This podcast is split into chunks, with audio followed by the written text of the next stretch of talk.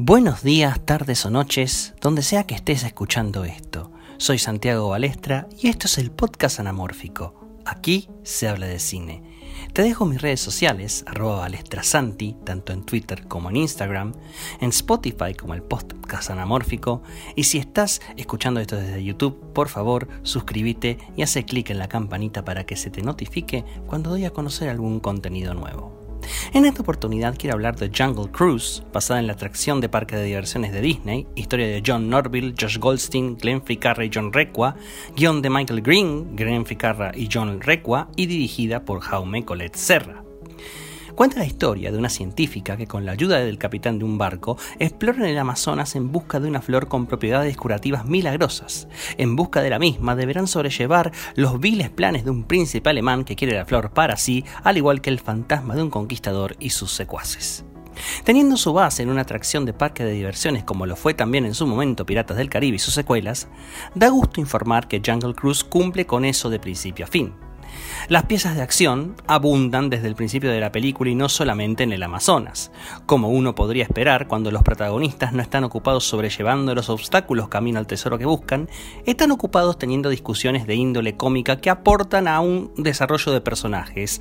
Un desarrollo de personajes que cabe aclarar también tiene su presencia en las piezas de acción, donde superar ese defecto, esa falla personal que tienen los personajes, son, es un requisito necesario para completar la pieza de acción y avanzar en su objetivo.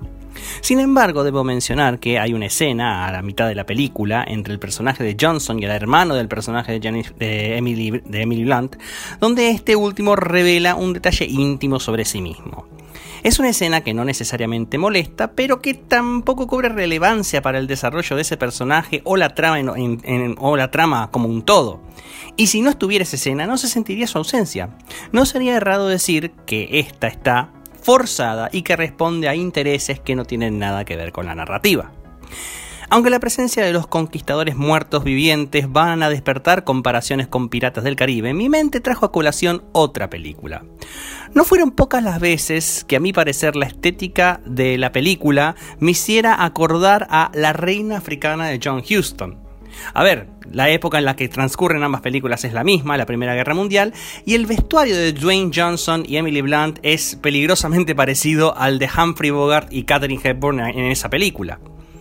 En el apartado interpretativo destacan claramente sus protagonistas Dwayne Johnson y Emily Blunt porque tienen química juntos pero carisma por separado. Jesse Plemons compone un caricaturesco villano, mientras que Edgar Ramírez provee un eficiente y fantasmagórico tono a su, al antagonista que interpreta. Conclusión, Jungle Cruise hace honor a sus orígenes con una película entretenida y con personajes queribles, trayendo como resultado una experiencia más que disfrutable a la que entregarse en una sala de cine. Y eso es todo por ahora. Les vuelvo a dejar mis redes sociales, arroba alestrasanti, tanto en Twitter como en Instagram, en Spotify como el podcast anamórfico, y si estás viendo esto desde YouTube, por favor suscríbete, hace clic en la campanita, déjame un buen like y comenta, así empezamos un maravilloso debate que le va a decir al algoritmo de YouTube que acá hay un toma y daca. Y eso sería todo. Soy Santiago Balestra y nos vemos la próxima.